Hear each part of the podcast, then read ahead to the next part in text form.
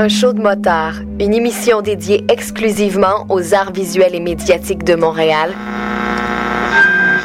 Animé par Éloi Desjardins, historien de l'art superstar. Tous les mardis de 10h. Du 17 au 27 mars, en association avec Astral, la 29e édition du Festival international du film sur l'art présente près de 230 œuvres cinématographiques provenant d'une vingtaine de pays. Dix salles montréalaises se regroupent pour vous offrir une incursion au cœur de la création artistique internationale. Venez découvrir des films portant sur la musique, l'art actuel, la danse, l'architecture et plus encore. Aussi, profitez de tarifs réduits sur présentation d'une carte étudiante. Pour plus d'informations, consultez le artfifa.com. Du 17 au 27 mars, c'est le Festival international du film sur l'art. Les productions Nuit d'Afrique présentent la cinquième édition des Silidor de la musique du monde. Les Silidor, les premières distinctions musicales qui soulignent le talent des artistes de la musique du monde. Jusqu'au 28 avril, tous les mardis et mercredis au Club Balatou dans le cadre des concerts gratuits, le public est invité à voter pour son artiste coup de cœur. Venez découvrir et appuyer plus de 200 artistes originaires de 20 pays différents ainsi qu'une extraordinaire diversité musicale. Pour plus d'informations, consultez le www.festivalnuitdafrique.com. Les Silidor, le prix du public qui fait grandir le monde. En spectacle est fier d'annoncer la venue de sa sixième édition le 18 mars prochain. Au programme, de la danse, du théâtre, de la musique, bref, 10 numéros hauts en couleur, entièrement créés par des UQAMiens et UQAMiennes de talent. Le groupe Panache prendra ensuite en charge la deuxième partie de cette fabuleuse soirée en vous assurant un maximum de divertissement. De plus, les porte-paroles de l'événement, sur le groupe Alpha Rococo, seront sur place. C'est donc un rendez-vous le 18 mars prochain au Théâtre Plaza à compter de 20h. Billets 12 en prévente et 15 à la porte. Venez donc vous faire voir. Détails au www.ucamonspectacle.com. C'est la saison fiscale qui s'amorce et la clinique d'impôt est là pour aider les gens à plus faible revenu. Vous avez un salaire annuel de moins de 20 000 Peut-être êtes-vous éligible. La clinique d'impôt offre les services d'étudiants bénévoles afin de produire gratuitement des déclarations de revenus. L'événement se déroule au pavillon JA de Sèvres, station Berry-UQAM, les 26 et 27 mars, de 9h à 17h. Aucun rendez-vous requis. Premier arrivé, premier servi. Pour tous les critères d'admissibilité, consultez le www.cliniqueimpôt2011.webs.com.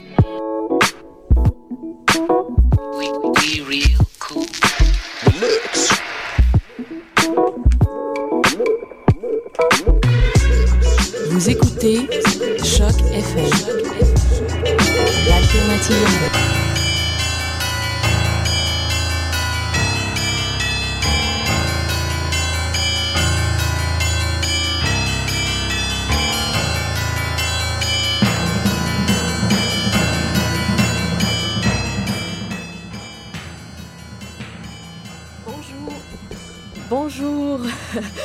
On est, c'est le tome 2, le chapitre 20, on est mardi 8 mars.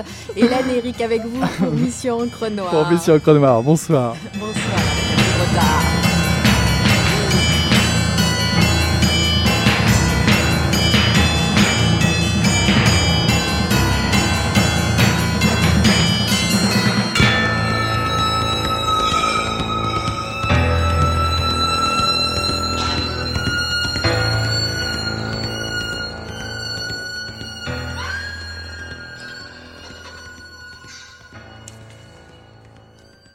Vlad pose sur son crâne rasé les lunettes militaires et active le mécanisme. Une teinte émeraude se surimpose à un monde sans couleur. Il balaie la rue Mistral d'est en ouest, épie les profondeurs de la nuit montréalaise. Les alentours sont calmes, peut-être trop. Il s'approche de l'église. Philippe tient Kiki au bout de sa laisse, qui en profite pour pisser un coup contre l'enceinte de l'édifice religieux. Le chien semble partager les mêmes sentiments que lui à propos du clergé. Vlad scrute l'intérieur de l'église par l'une de ses fenêtres latérales. Pas de mouvement. Philippe murmure à l'oreille de son ami. Vlad, c'est juste le sous-sol. J'y suis déjà allé pour le bazar annuel. Il doit y avoir pas grand-chose. Si on veut vraiment voir ce qui s'y passe, il va falloir entrer par, de, par devant, dans l'église elle-même, comme les gothiques, puis la police. Ok. Il se déplace sur la rue Saint-Hubert en longeant le mur de pierre. Une statue de la Vierge ouvre ses bras à la pluie et aux pauvres âmes. Se doute-t-elle qu'un étrange nain profane sa maison et qu'un détachement de fortune s'apprêche à en faire autant? Vlad scrute l'intérieur du petit hall par un carreau, mais il ne voit rien. Pas le choix, il faut entrer. Les dernières volutes de cannabis quittent l'esprit de Philippe, qui se sent moins sûr de sa présence aux abords du lieu de culte. Il tâte machinalement un joint au fond de sa poche. Le molosse se tient contre sa jambe, immense, redoutable. Ça lui redonne du courage. Vlad tire sur la poignée et le lourd battant de bois s'en trouve. Il pénètre dans l'enceinte. Il se poste sous les bénitiers, dans l'antéglise. La partie qui précède les longues rangées de bancs de bois. Vlad détaille la grande salle à l'aide de ses lunettes militaires. Les vitraux des cages, une, une aura verdoyante. La chair se dresse monumentale, un parfum de Marie-Jeanne flotte dans la salle de prière. On va brûler un drôle d'encens ici. Alors c'était un extrait, page 24, de Pandémonium cité de David Bergeron euh, chez Coup de tête. Euh, un livre qui est paru il y a juste quelques jours ou quelques semaines, on va dire euh, peut-être un mois maximum, Un donc mois euh, max, 2011. ouais, ouais. Voilà, donc Pandémonium ci- cité euh, chez tête. Je te laisse peut-être commencer comme d'habitude euh, pour nous présenter un peu le livre et puis je vais en dire deux mots, euh, ça va être intéressant. Ouais, Pandémonium Cité, c'est l'histoire de Philippe qui revient d'un long voyage en Europe. Sablon l'a quitté, il rentre chez lui dans le quartier Villeray à Montréal. Des ombres s'allongent dans la ruelle en arrière, elles portent des fusils et s'amusent à tirer sur les compteurs d'Hydro-Québec. On a vraiment que ça à faire dans Villeray, croit-on. C'est le début du récit palpitant de David Bergeron qui nous entraîne dans un fantastique noir, euh, non dénué d'humour et rempli d'action. Avec son ami Vlad, personnage d'ailleurs très très bien réussi dans le roman, et un ancien vétéran de la guerre des Balkans, euh, Philippe va tenter de euh, démêler les chevaux du- d'une implacable machination organisée par une horde de cultistes gothiques, rien que ça, organisée euh, par une horde de cultistes gothiques, domiciliés dans une vieille église, ben, tout près de chez vous finalement, dans Villeray, figurez-vous. Donc la tension monte rapidement dans ce roman, même, même s'il il n'échappe pas aux clichés du genre. euh, les, moments, euh, les moments forts sont très très bien choisis, je trouve, et, très bien transcrits. Euh, je pense notamment au chapitre occulte et satanique euh, qui euh, raviront les amateurs justement de, ce genre de, roman un peu, euh, un peu fiction, science-fiction, euh, plus. C'est un très bon coup de tête, donc, euh, qui malgré euh, euh, quelques raccourcis manie bien le sens de l'intrigue. On va plonger avec les, les principaux personnages au cœur d'un enfer quasi dantesque dans la fameuse pandémonium cité. La, terreur va monter doucement, euh, euh, pas de scène d'ailleurs gratuite cependant, euh, pas de gore bien sale, inutile dans le roman. D'ailleurs c'est un premier roman très réussi, moi je pense, hein, par, par l'auteur et poète David Bergeron, dont toute la force vient dans la qualité d'écriture. L'intrigue ne vous lâchera pas, je vous le garantis, jusqu'à la dernière, jusqu'à la dernière page tournée. Alors moi, je veux dire quand même qu'il faut, euh, je serais peut-être un tout petit peu plus mitigée que toi, et je trouve qu'il faut quand même aimer euh, l'horreur et le fantastique. Ah, ça c'est sûr. Donc euh, c'est vrai que moi, j'étais pas du tout habituée. Je veux pas dire que ça m'a pas intéressée, c'est pas du tout ça. Moi, je suis un excellent cobaye parce que j'ai aucune habitude de lire ce genre de livre, et ça m'attire pas spécialement. Et en fait, je me suis laissée complètement prendre au jeu. J'ai eu envie de savoir la suite. Je me suis pas ennuyée une minute, et j'avais envie de voir où on allait en venir. Bon, le fait que ça se passe à Montréal ajoute à la- l'attrait, euh, évidemment. C'est bien écrit, c'est une écriture vive et ça avance vite. Ça, c'est sûr. Il y, a, trois niveaux de texte, en fait. Ça, m'a interpellé, puis j'ai trouvé ça intéressant. Il y a le côté très euh, réaliste. Donc là, c'est le narrateur qui rentre chez lui, effectivement. euh, décalage horaire, retour d'un long voyage, Sablon de la quitter, retrouve, où il retrouve pas ses amis, il se seul, etc. Euh, Il y a le côté complot gothique. Alors tout ça est progressif. hein. Euh, et euh, cette part de fantastique qui commence à apparaître avec euh, ces cultes, ces trans, ces images, euh, là où on commence à ne plus savoir très bien si on est dans la, la- une forme de réalité ou quelque chose de, de plus fantastique. Et puis après, il y a le fantastique dans le fantastique, encore un niveau. Ça, c'est quand il est dans ses rêves et c'est là où il va chercher finalement La pandémonium cité. voilà, et euh, c'est là où il va chercher l'explication ou euh, la solution. En tout cas, ça, ça lui permet d'avancer dans l'enquête ou euh, en tout cas la résolution de ses problèmes euh, avec euh, ces fameux gothiques. Euh, et là, il va épuiser aussi non seulement l'énergie, le courage, mais aussi une forme d'optimisme, d'espoir, alors qu'en gros, il n'en a plus beaucoup parce que c'est assez difficile ce qui leur arrive quand même à Vlad et au narrateur. Et alors moi, il y, a un côté, ce que je trouve le plus jubilatoire, c'est quelque part, il respecte rien David Bergeron. Bah, même, même pas en fait son côté poète. Il y a son côté poète, il y a, des, des, des, phrases vraiment très chouettes dans le bouquin.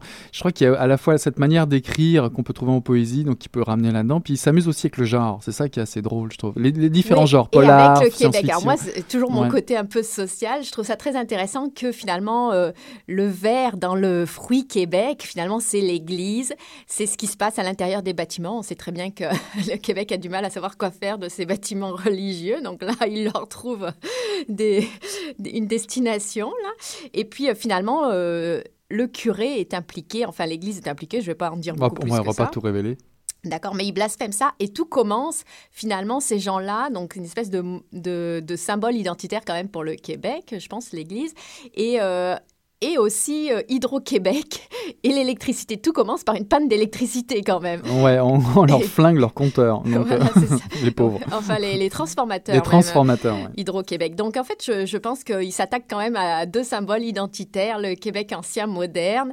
Et euh, voilà, ils respectent pas grand-chose, ce David Bergeron, mais en tout cas, c'est assez jubilatoire. Et, et, ça vous emmène très très vite jusqu'à la fin du roman. Oui, c'est ça, ça va assez vite et c'est drôle. C'est très court, ça se lit vite. Voilà, on va faire une petite pause musicale. Je vous emmène euh, avec Tété, fils de Cham. Dans le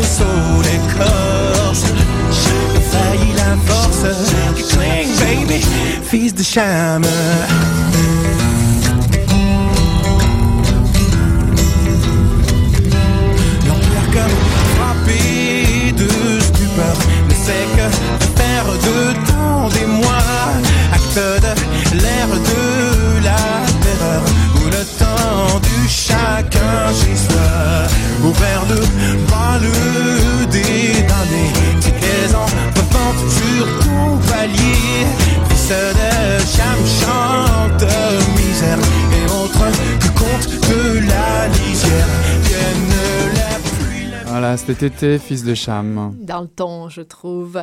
Alors, euh, on va ouvrir vers d'autres œuvres. Euh, après cette présentation, euh, je voulais juste dire une dernière chose, c'est qu'effectivement, par rapport à la, à la chanson, dans le livre aussi, les éléments, la météorologie, qui est un autre, un autre des caractéristiques du Québec. Je pense qu'ici, quand on habite Ici, on, est vraiment euh, toujours à, guetter euh, les éléments météorologiques, euh, sont, ont une grande importance dans ce livre.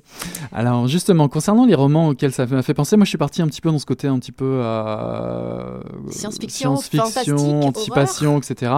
Donc évidemment l'incontournable, un des chefs-d'œuvre de l'anticipation. J'ai pensé à Fahrenheit 451, le, roman de Ray Bradbury, qui a été écrit en 53, publié en 53, puis repris plus tard chez Folio en l'an 2000 qui, euh, qui l'a publié en poche en fait. C'est l'histoire 450, 451 euh, degrés Fahrenheit. C'est la température, figure-toi, à laquelle un livre s'enflamme et se consume. C'est un roman qui se passe dans une société du futur où la lecture est un acte antisocial. Un, corps spécial d'ailleurs de pompiers chargé de, brûler tous les livres interdits pour le bien de la collectivité. Euh, il y a par, par, contre, il y a un pompier, figure-toi, ça c'est tout le levier de, l'action dans, le livre, un pompier épiromane qui refuse, qui se dit finalement petit à petit, se met arrivé d'un monde où la littérature serait de nouveau libre et où l'imaginaire serait sans limite. effectivement, bah, évidemment, il devient un criminel pourchassé par une société qui, euh, qui renie un peu son passé. Ce livre, Fahrenheit 451, euh, sera porté à l'écran d'ailleurs euh, par François Truffaut.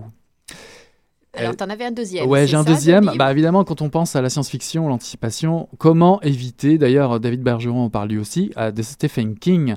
Oui, euh, alors juste pour dire, la semaine dernière, je ne sais pas si les auditeurs euh, fidèles s'en rappellent, mais on a euh, donc passé à la moulinette de notre entrevue, de notre entrevue lecteur David Bergeron et nous disait qu'il s'était nourri effectivement au Stephen King toute son adolescence. Ouais, et donc, celui que, j'ai choisi, ça est titré Le talisman des territoires, qui est paru en 2015 euh, chez Pocket.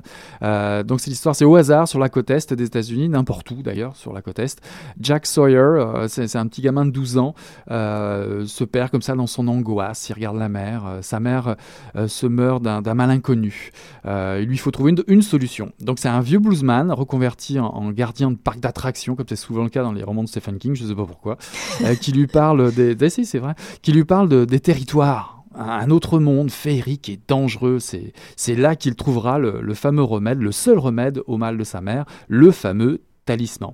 Donc euh, au bout du découragement, de multiples épreuves, euh, au cœur de l'enfer même, Jacques euh, relèvera-t-il le défi livré à ses propres démons? Donc c'est le talisman des territoires de Stephen King.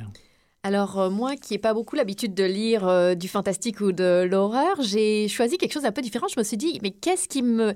Est-ce que j'ai déjà lu des livres où la frontière entre la vie et la mort était euh, assez poreuse, un peu comme dans le livre de David Bergeron? Et j'ai pensé à Pays sans chapeau euh, de ah, Dany Laferrière. Ah ouais, ok. Euh, qui en fait, euh, donc Dany Laferrière, c'est le, le, livre où il raconte son premier retour en Haïti 20 ans après son exil. Et c'est le livre comprend deux choses finalement. C'est à la fois un témoignage assez intime et personnel de son retour de, de là où il retrouve les gens, les lieux, etc et de ce qu'il pense de cette société, euh, comment elle a évolué. Euh, donc c'est aussi euh, simplement un regard d'immigré sur son pays qu'il a quitté il y a longtemps et, qu'il n'a pas vu évoluer. Et aussi tout un reportage assez journalistique, assez documentaire et un peu fantastique, puisqu'il va voyager au pays des morts, au pays sans chapeau, c'est-à-dire finalement de l'autre côté, là où sont les morts. Donc ça c'est intéressant et en fait c'est un témoignage sur le vaudou, c'est une espèce de fiction autour de ça, c'est très intéressant. Et du coup il y a des petites choses auxquelles je, pensais, en fait, en tout cas, ces allers-retours. Et euh, c'est sorti en 96, ça a été réédité depuis. Et euh, moi, j'ai trouvé que c'était un bouquin, en tout cas, parmi ceux de Dany Laferrière, très intéressant. Pour poursuivre un petit peu euh, sur, sur la lancée de ce à quoi nous a mené à penser le roman, euh, de David Bergeron. Moi, au niveau des films, j'en ai trouvé un euh, finalement qui, part un peu euh, à la fois dans le réel et dans la science-fiction, enfin dans l'inspiration, l'anticipation. C'est le fameux Labyrinthe de Pan de Guillermo del Toro qui était à l'écran en 2006. C'est l'histoire dans l'Espagne des années 40, c'est l'histoire d'Ophélia, une fillette qui va se réfugier dans un monde imaginaire pour échapper aux horreurs de la guerre civile. elle se retrouve comme ça au milieu d'une forêt où s'organise la résistance espagnole, et, mais elle rejoint aussi également un haut gradé franquiste euh, sanguinaire qui n'est autre que son nouveau beau-père, euh, dont sa mère, sa propre mère, attend un enfant. Elle y découvre aussi un labyrinthe, figure-toi, un labyrinthe souterrain où qui est gardé par le faune Pan. Celui, ci va lui révéler alors qu'elle est nulle autre que la princesse disparue d'un royaume enchanté. Elle devra donc accomplir trois épreuves initiatiques, comme dans toute Odyssée finalement, pour reconquérir son rang. C'est donc un, film assez passionnant de Guillermo del Toro euh, qui était sur les écrans en 2006. Et qui a eu beaucoup de succès. Et qui a eu beaucoup de succès. Alors on s'écoute une petite musique. Une nouveauté, les Breastfeeders, justement, danser sur ma tombe.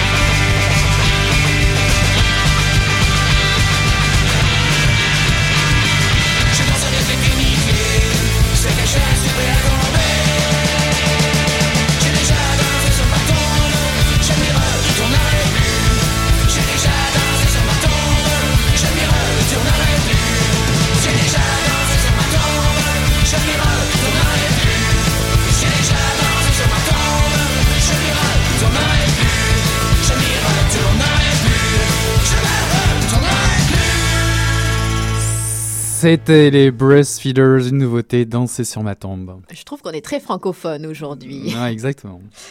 Alors, euh, notre lectrice du, de la semaine, c'est Marline. Et Marline est euh, la maman de David Bergeron. Et donc, c'était super intéressant de, de connaître sa personnalité un peu en tant que lectrice et de l'interroger. On l'écoute. Bonsoir Marline. Bonsoir. Est-ce que euh, tu lis un livre en ce moment et lequel? En ce moment, euh, je lis du Michel David. C'est plutôt euh, des romans pour euh, sortir du sérieux un peu. Moi, je suis très imaginative. hein. Quand ils disent qu'ils sont dans une rue, euh, je me vois quasiment dans la rue, là, dans la même rue qu'eux. Ce livre, tu l'as trouvé où? Je les achète. Puis, euh, Michel David, il y a tout le temps des suites. Hein? Fait qu'on reste sur notre fin. Alors, euh, on court chercher l'autre et chercher l'autre et chercher l'autre. Si tu avais quelque chose à lui dire à cet auteur, si c'était possible? Il est décédé cet été, mais euh, merci pour m'avoir euh, fait rêver. Quel est ton endroit préféré pour lire et ton moment préféré? Dans mon salarium au soleil, l'après-midi, quand j'ai un du congé, là, euh, un break. Est-ce qu'il y a déjà des choses que tu t'es interdit de lire? Non, je lis un peu de tout. Euh, c'est sûr que des livres plus difficiles, peut-être qu'il faut avoir le dictionnaire à côté, peut-être que ça m'intéresse moins. Est-ce que un livre, ça se lit à deux ou ça se lit en égoïste tout seul? Ça se lit toute seule. La lecture est notre meilleure amie quand on est seul. Mais j'aime bien, après ça, d'en faire profiter mes amis euh, ou mes frères. Alors, euh, je leur envoie. Est-ce que tu abîmes tes livres ou est-ce que tu en prends soin? J'en prends soin. À quoi ça sert de lire au final? Bien, moi, quand j'étais petite, j'aimais pas lire. Et euh, j'ai été euh, élevée par une tante parce que ma mère est décédée jeune et elle me forçait à lire. J'en mange maintenant. Ah, livres. ok. Ça t'a pas dégoûté finalement? Non, non. Au contraire, je trouvais ça pénible de lire un livre parce qu'il fallait que je lui fasse un résumé après. Alors, j'étais obligée de les lire. Mais aujourd'hui, regarde, euh, j'aime les livres, puis mon fils en écrit. Et est-ce que tu as forcé David euh, Non, pas à, du tout. à lire? David, je ne sais pas où ça s'est fait. Probablement dans mon ventre. J'ai jamais forcé David. Tout petit, il était déjà intellectuel. Je lui achetais des livres, je lui racontais des histoires avant de se coucher. Même euh, pour l'autre fils, euh, Sébastien, j'ai fait la même chose, mais ça l'a accroché sur David. Et c'est une fierté d'avoir un fils qui écrit Je suis très fière. Mais je je suis aussi fière de Sébastien. Combien tu peux passer de jours sans lire? Mais là, ça dépend de mon ouvrage, c'est sûr, de mon travail. Je vous dirais pas plus qu'une semaine. Ça manque. Comme prendre une marche avec mon chien quand il fait trop froid l'hiver. Et si vous aviez un livre à recommander? Ah mon Dieu. Ben, je pourrais recommander Pandémonium Cité. Je pense que ça va être le plus beau livre à lire. Puis, la suite aussi. Il ne faut pas oublier les suites parce qu'ils vont s'en venir les suites, je suis sûre. Vous avez tous compris, le livre à lire en ce moment, il y en a un seul, c'est Pandemonium Cité. Le cri d'une mère, et Le je trouve ça très maman. émouvant. Euh, Je pense que ça va être l'heure de. Là, je suis toute déçue. Mais non, t'étais en train de lire Pandemonium Cité encore. Voyons donc. Donc, euh, c'est ça. En tout cas, on a bien compris quand on lit Pandémonium Cité que. Euh, la rédemption arrive par euh, les étudiants euh, en philosophie et, Et les intellectuels et, Et les, les poètes, du Québec, c'est ça. Donc, les voyageurs. En tout cas, je sais pas si la rédemption vient aussi avec Mission Encre Noire, mais on a encore passé un très bon moment avec vous. On vous dit à la semaine prochaine. Salut Hélène. Salut Eric.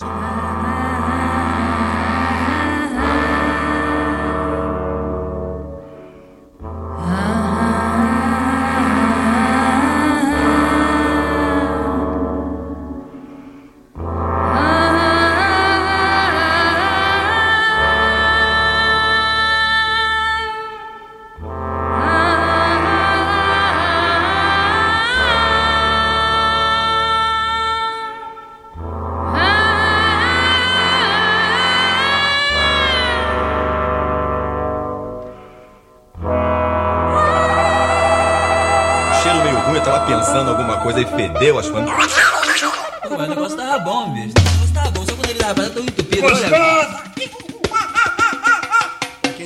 Eita, Garbo acabou de irajar, hein? É, mas eu tava falando pra você, né? Depois que eu passei a me sentir, aí o negócio ficou diferente. Jorjão, Vai, garoto! fala a verdade. Isso tá bom. Não, deixa a cerveja que não serve. Ô Ciro, tira a mão do meu bolso. Agora um arame, um arame ia pegar dentro, ia pegar um gordurame depois, um arame não ia mal. hein,